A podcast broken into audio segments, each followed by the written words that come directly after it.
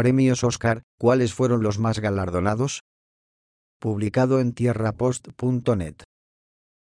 La primer película más galardonada con los premios Oscar fue Ben-Hur en 1959. Tuvieron que pasar casi 40 años hasta igualarlo con Titanic en 1997. El último que igualó la cantidad fue El Señor de los Anillos, El Retorno del Rey, 2003.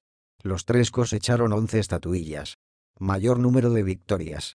Walt Disney es a la vez el mayor ganador en la historia de los premios Oscar.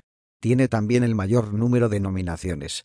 De las 59 veces que fue candidato, recibió 22 estatuillas en total, además de cuatro premios honoríficos. El primer Oscar lo recibió en 1932 nominado como Best Short Subject, Cartoon, Flowers and 3. Mayor ganador. Edith Head recibió ocho estatuillas, todas al mejor vestuario. Su primer Oscar fue para The Emperor Waltz en 1948 y las similitudes en la imagen de Edith con el carácter de los increíbles no es un accidente. Edith fue la verdadera inspiración para la diseñadora Edna Mode, la persona que todavía vive con más premios. Alan Menken, compositor estadounidense, es la persona que vive con el mayor número de victorias. Ocho en total. Actores más premiados. Walter Brennan, Daniel Day-Lewis y Hackney Cholson. Todos ellos ganaron tres premios Oscar. Actrices más premiadas. Katharine Hepburn, ganó 4 de 12 nominaciones.